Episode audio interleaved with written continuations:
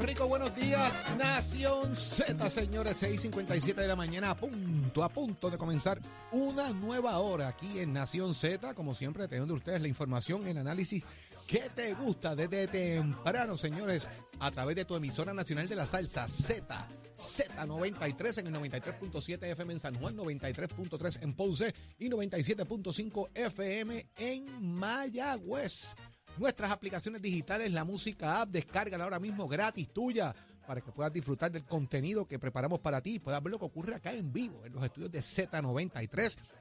Y de igual manera, todos los que están conectados en el Facebook de Nación Z, que dejan su comentario. Mira, ahí los leemos, sabemos lo que usted opina, hacemos parte de nuestra conversación. Hoy, miércoles con sabor a viernes, 22 de noviembre, señores. Enviamos una felicitación al compañero Eddie López, que está de cumpleaños en una guarida cerca de ti.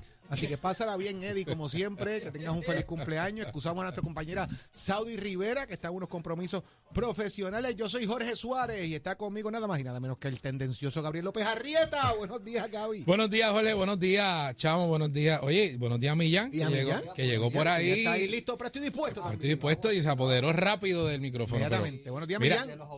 Buenos días, mi gente. ¿Cómo se sienten? Buenos días, Puerto Rico. ¡Ave Y que María! Llegó a este estudio, como Ajá. siempre, cargado. No, eh, de allá del Matahambre, señores, y nos ha traído por ahí un asopadito de gandules, trajo relleno pa- de papa, trajo de pana con, con, pana con con, beef. beef, trajo sandwichitos de mezcla, no del garaje de gasolina que Eddie los trae, los trajo de verdad, eh, y trajo un pancito ahí que Chamo le dio muerte enseguida. Sí. Así que Millán, como siempre, señores, el Matahambre, ayer en la carretera 670, kilómetro eh, 2.4, Millán. No, kiló- kilómetro 4. Kilómetro 4, allá en Manatí, en Manatí. Matahambre, señora, porque usted vaya por allí. Y si está dando la vuelta, pues usted sabe que allí en el Martín, para que se meta un pollito chévere allí, en el kilómetro 46.5, allí en la carretera número 2 en Manatí. Millán allí, mire, al día, señora, que nos ¿Y pone- qué diría Arnaldo? ¿Qué diría Arnaldo? Ahora es que, que, que, que, papá.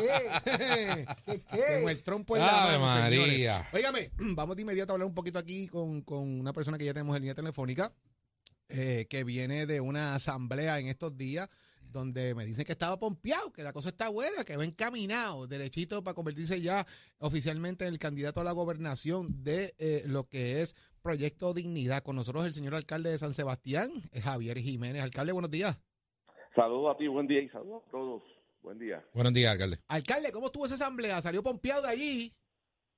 Bueno, estuvo muy buena. Se convocó allí para presentar los diferentes candidatos a diferentes posiciones electivas que ya han sido certificados hasta octubre 31 y, y fue pues un éxito, ¿verdad? Que en tan solo como en un mes eh, se hayan podido lograr esa cantidad de candidaturas. Oye, alcalde, y lo vimos junto a Danora Enrique. Sí, compañera de partido, ¿verdad? Y va a ser, vamos a estar en una primaria ambos.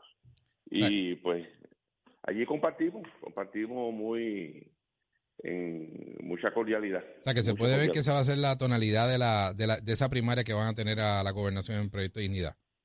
Pues claro, eso es parte del proceso democrático. Todas las personas pueden aspirar a diferentes posiciones políticas y por eso no, no eh, son nuestros enemigos y mucho menos tampoco nosotros eh, caer en una campaña agresiva contra otra persona que quiera aspirar a una posición, que pues, cada cual haga sus propuestas y que la gente decida. Alcalde, se ha, se ha levantado una situación particular de que pudiese eh, de alguna manera el, el- el PNP tratar de eh, meter la mano en la primaria de ustedes eh, y tratar de alguna manera sacarlo a usted del redil. Esas son unas expresiones que surgieron el día de ayer, eh, de alguna forma, por parte del comisionado electoral de Proyecto eh, Dignidad. ¿Hay preocupación en el PNP con la candidatura de Javier Jiménez?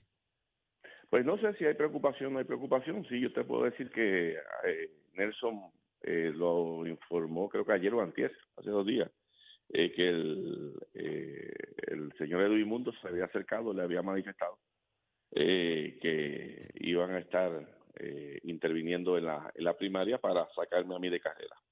Esas fueron las expresiones que hicieron eso, pero Y estas Eso es primarias se van a todo. en febrero, ¿no?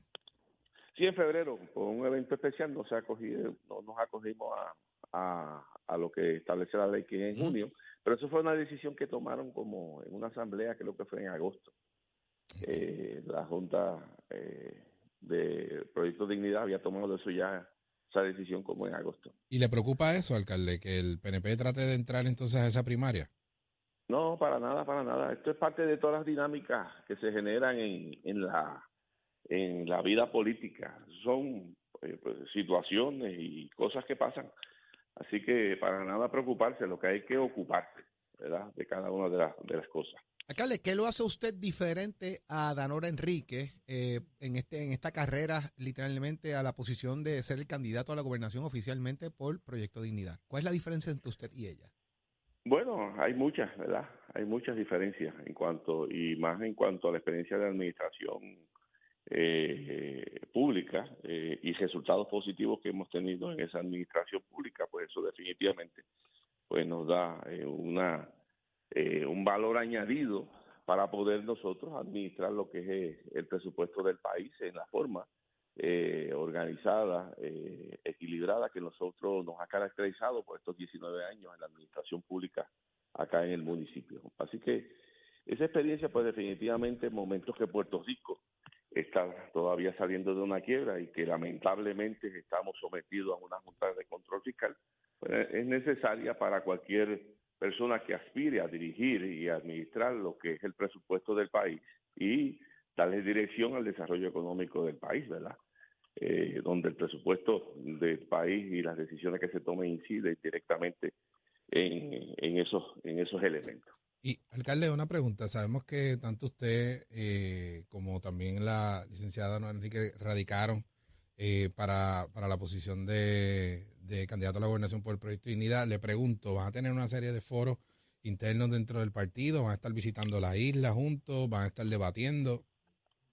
No, no cada cual está, estamos visitando pues la isla, pero en el caso nuestro, pues nosotros estábamos más inmersos en desarrollo de estructura, porque de nada me vale a mí eh, ganar una eh, batalla si cuando voy a enfrentarme la guerra no tengo la, eh, todo el componente necesario para poder eh, ir a esa guerra, ¿verdad?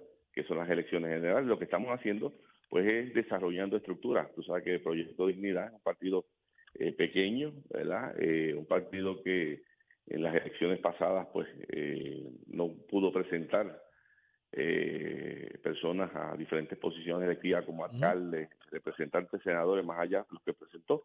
Y lo que estamos nosotros inmersos es en crear esas estructuras que son eh, sumamente necesarias para poder pues enfrentar maquinarias como como la de los dos partidos eh, principales en cuanto el Partido Popular y el PNP. Así que yo estoy más inmerso en eso, en, en crear esas estructuras eh, pueblo por pueblo. O sea, que cuando usted menciona estructura de presidente de comité municipal o candidato a legisladores municipales. Eh, Exactamente. ok, ok. Sí, todo, Esa toda estructura de base. Estructura de base. En eso estamos eh, inmersos.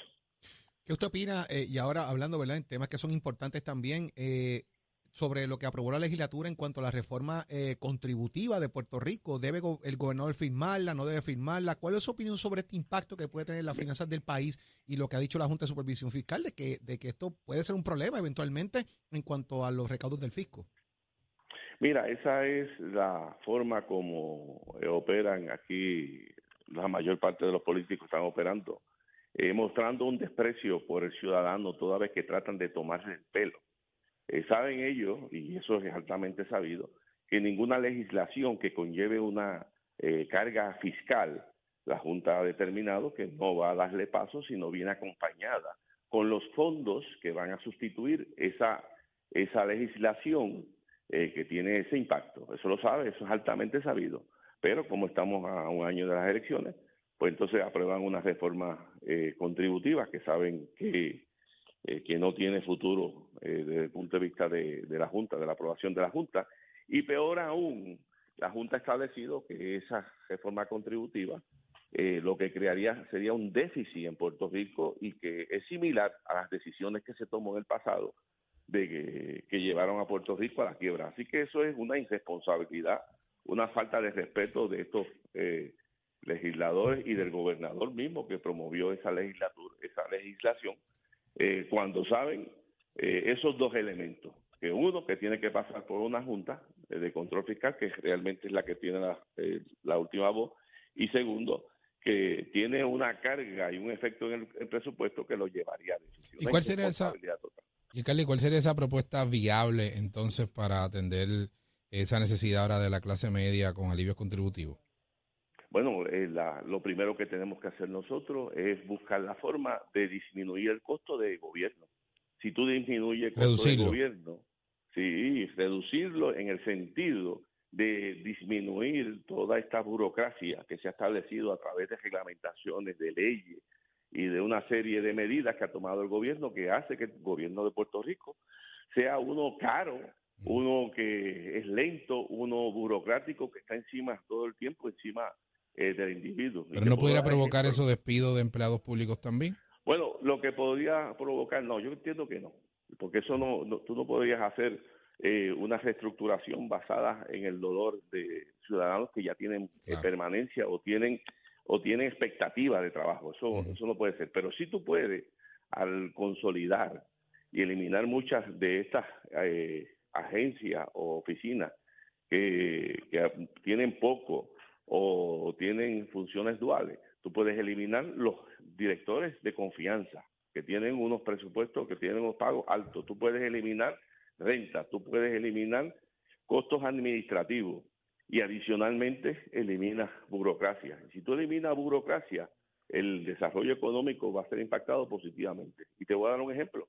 Esa, estas regulaciones del permiso único, donde le meten una carga al empresario que periódicamente tiene que renovar un permiso que ya le fue sometido. Y peor aún, tienes que esperar tú, si tú vas a hacer un negocio, cumplir con una serie de documentaciones eh, que te solicitan y esperar muchas veces meses y algunas personas hasta años en lo que te otorgan el permiso. ¿Tú no crees que es más razonable que haya una documentación dentro de la misma eh, reglamento que te diga si tú cumples con A, B, C, D y F eh, para abrir este negocio en particular?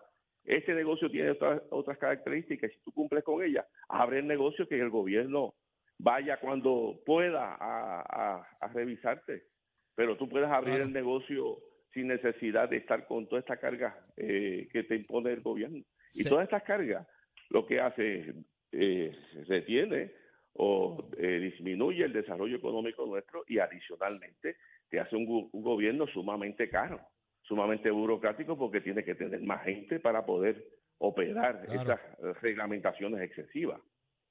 Seguiremos, alcalde, dialogando con usted sobre el país, propuestas y obviamente cómo se va moviendo la campaña dentro de Proyecto Dignidad y eventualmente pues lo que signifique eh, de usted salir airoso eh, su candidatura ya entonces a la gobernación y los ofrecimientos que hay hacia Puerto Rico. Gracias por estar con nosotros la mañana de hoy aquí en Nación Z. Tenga buen fin de semana. Muchas gracias a ustedes. Buen día. Muchas gracias, alcalde. Buen día.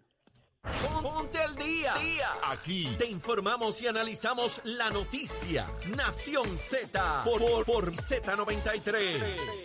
Este segmento es traído a ustedes por Caguas Expressway, donde menos le cuesta un Ford. Y vamos al análisis, señores. Ya está en línea telefónica, miércoles, casi viernes, Georgie Navarro. Señor representante, buenos días. Bueno, buenos días, adiós y Eddie, ¿qué pasó? ¿No está por ahí? Pues Eddie está de cumpleaños hoy eh, y lo mandamos de viaje temprano. Esto anda por allá por la madre patria. Ah, bueno, que está, está, de vacaciones. Está celebrando, está celebrando el cumpleaños que llegó a la mayoría de edad el muchacho. Eh, Georgie, puntos importantes que me parece que, que ameritan un poco de discusión, ¿verdad? Y es el tema principal de lo que se ha convertido en un escribió de campaña de, de, muchos lugares ahora mismo en Puerto Rico en cuanto a lo que es el proceso primarista dentro del Partido No Progresista. Ayer hubo unos ataques de frente del representante José Enrique Meléndez, llamando eh, mentirosa a la comisión residente. En cuanto al tema de Elías Sánchez, en cuanto al tema de que ella consiguió los fondos para el CD de Vieques, de que, de que ella no presiona a detener la investigación que hay en Parguera, de que ella logró los fondos para el Fort de que consiguió fondos para Medicare y que de aparentemente Quiquito se va a retirar de la contienda. Eh, ¿Cómo tú ves esta reacción de Quiquito al fin eh, eh, de, constantemente entonces utilizar el, epíteto de que la comisión reciente es una mentirosa? Mira, hay que, hay que preguntarle a él por qué esa conclusión.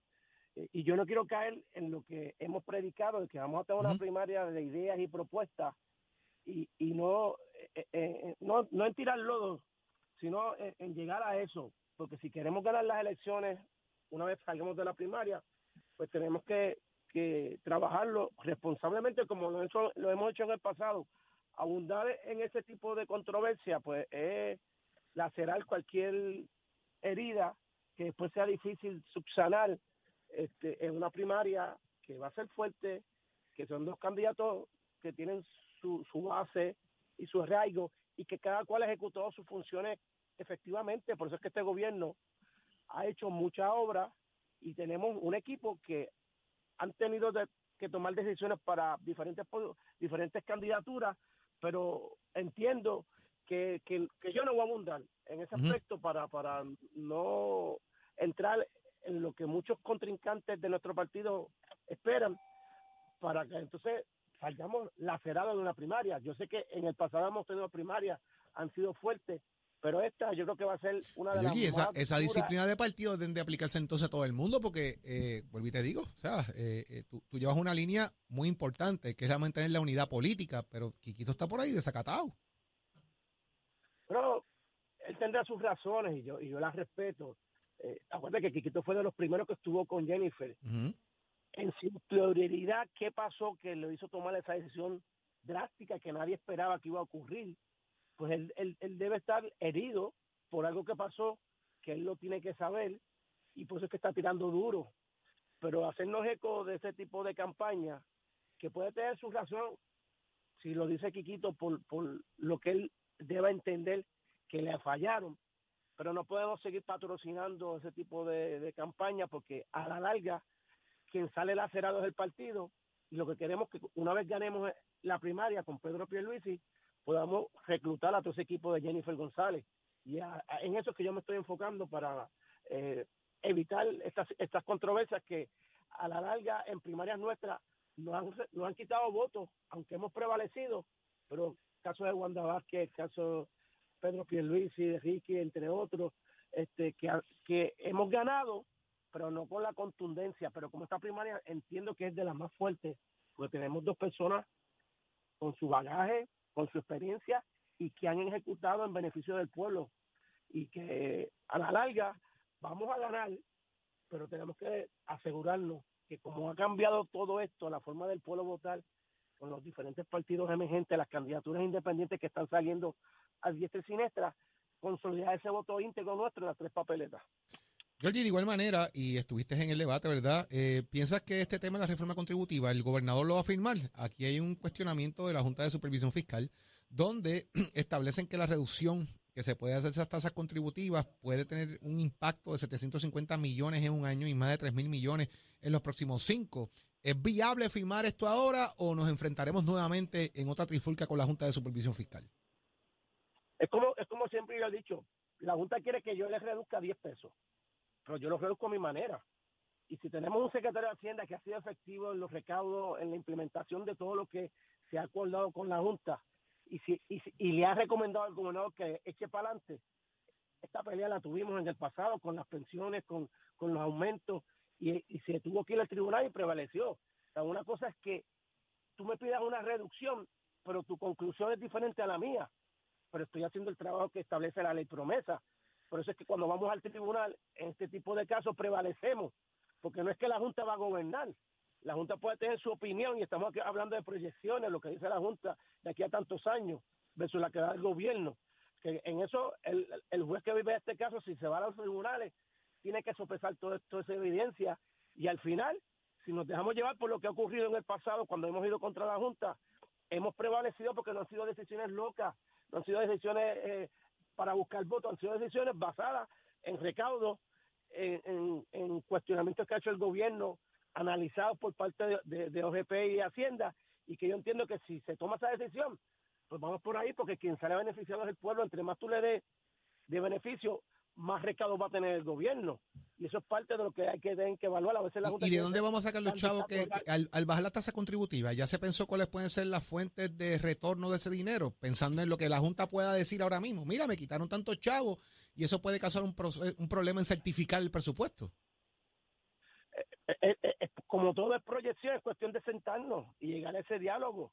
Si te quito esto, vamos a entonces a coger de acá. O sea, el gobierno no va a estar... Pero que no sean contribuciones, porque cada vez que se baja algo, se Aquí- aumenta otra cosa por otro lado. aquí cero contribución, aquí no es cuestión de aumentar para subsanar una baja de, de ingresos. Aquí hay más economía, hay más, hay más, hay, hay más empleo, la- los índices económicos se, se han volado, la, la reducción de la tasa de desempleo está por, como nunca por, por debajo. O sea, que hay un, un panorama que da paso a que esto se puede trabajar y que tenemos que confiar en, en que el gobierno ya se ha, eh, eh, se ha, se ha adaptado a una- unas directrices para mejorar la, la- la administración del gobierno, que no Claro. ocurra lo que sucedió, que nos, nos mandó a una junta de control fiscal. Y por eso es que hay que darle la oportunidad a escuchar la- los planteamientos del gobernador y llegar a un happy medium. Pero entendemos que hay que darle ese beneficio al, al pueblo porque son muchos lo que se está gastando en el bolsillo del consumidor y esto los aliviaría, que tendría más dinero en la calle para empresas, para para aportar, para comprar, para el IBU, o sea, que todo, todo es una cadena y si se hace correctamente va a, dar- va a haber los recursos sin tener que implementar Bueno. impuestos adicionales. Representante Navarro, eh, ya estamos por, concluir, pero me- tengo que hacerte una pregunta antes de, de- de- de que te vayas. ¿Qué, ¿Cuál es el relleno del pavo? Bueno, este, carne molida. Yo, yo lo que como es pava y, y la busqué en el supermercado y es una pava bien grande. ¿Se acuerdan que hay y hay pavas? Bueno, vamos a ver si es verdad. bien. Pórtate bien, Georgie. Buen fin de semana. Bye, cuídate. hasta luego. Este segmento es traído a ustedes por Caguas Expressway, donde menos le cuesta un Ford. Tato Hernández, señores, buscando el relleno al pavo también. Buenos días, Tato, cuéntame. Vamos arriba, vamos arriba, vamos arriba, señoras y señores. Tato Hernández en la Casa Nación Z, vamos deporte por aquí por el 93.7 de la Z. Mejor emisora salsa. Oye, y el Millán se fue.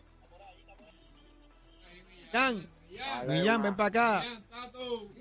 Dale un abrazo, dale un abrazo. El único. Ahí el está, ahí- único ahí hombre está que Millán, ahí está bajo Millán. el agua, Tatito, buenos días, ¿cómo tú te sientes? Buenos días, buenos días, todo bien. Hoy voy para Quinta Quimia, así que ya Qué usted bueno. sabe, hoy vengo Estamos un cogiendo poquito bicicleta casi ya. allá, pero estamos cogiendo bicicleta casi, así que ya usted sabe cómo es eso y siempre gracias por todas sus atenciones que ha tenido ¿Sabe conmigo. cómo la hoy? Espera que el pavito hoy.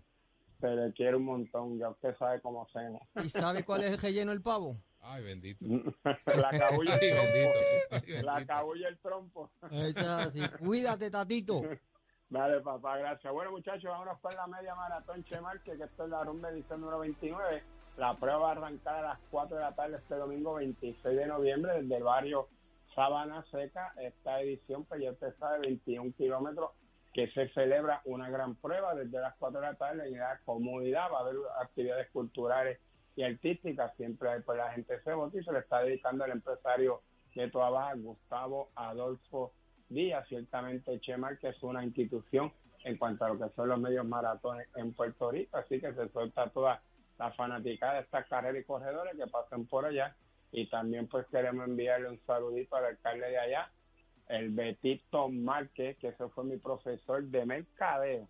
Así que ya usted sabe cómo es eso, el gran Beto Márquez. Así que un gran saludo para él y deja ver si podemos darnos la vueltita por allá porque a mí me gusta ver esa carrera y eso, así que estamos por ahí en nombre de Dios pues mejorando y vamos a ver si tenemos la fortaleza para estar un ratito. Y usted se entera aquí en Nación Z, somos deporte con la auspicio de Mestre Escuela que te informa este gran semana de receso académico, celebre todo el mundo el pavo bien en su casa, si se va a dar algo pase la llave, que usted sabe que los azules están por ahí, que no dan break, así que ya usted sabe cómo hacemos. Recordándole que Mestre Core 787-238-9494 el numerito llamar y Mestre Core se lleva a tu meta. Que tengan buen día, buen fin de semana y buen día del pavo para todos. Dios me los bendiga. Chamo, give it on my friend. Buenos días, Puerto Rico. Soy Emanuel Pacheco Rivera con el informe sobre el tránsito. A esta hora de la mañana ya se está formando el tapón en la mayoría de las vías principales de la zona metro, como la autopista José de Diego entre Vega Alta y Dorado y entre Toa Baja y Bayamón y más adelante entre Puerto Nuevo y Atorrey. Además, la carretera número 2 en el cruce de la Virgencita y en Candelaria en Toa Baja. Adem- también algunos tramos de la PR5, la 167 y la 199 en Bayamón y la 165 entre Cataño y Guaynabo. en la intersección con la PR22. Algunos tramos de la Valoriotti de Castro, así como el ramal 8 y la avenida 65 de Infantería en Carolina. Por último, el expreso de Trujillo en dirección a Río Piedras y la autopista Luisa Ferré entre Montilledra y el Centro Médico y en Massa Sur Caguas, además de la 30 entre Juncos y Gurabo. Hasta aquí el informe del tránsito, ahora pasamos al reporte del tiempo. El tiempo es traído ustedes por Crosco. Sella hoy a la segura con Crosco. Para hoy, miércoles 22 de noviembre, el Servicio Nacional de Meteorología pronostica para todo el archipiélago un día parcialmente nublado y lluvioso. Se esperan chubascos pasajeros en la mañana entre intervalos de sol, mientras que en la tarde se esperan algunos aguaceros para toda la isla. Hoy los vientos se mantienen generalmente del noreste de 6 a 9 millas por hora con ráfagas de sobre 16 millas por hora. Las temperaturas máximas estarán en los altos 70 grados en las zonas montañosas y los medios altos 80 grados en las zonas urbanas y costeras. Hasta aquí el tiempo les informó Emanuel Pacheco Rivera. Yo les espero en mi próxima intervención aquí en Nación Z, que usted sintoniza a través de la emisora nacional de la salsa Z93. Próximo, no te despegues de Nación Z. Próximo. Lo próximo en Nación Z, la tendencia y Millán también, señores, aquí en Nación Z. Por primera vez.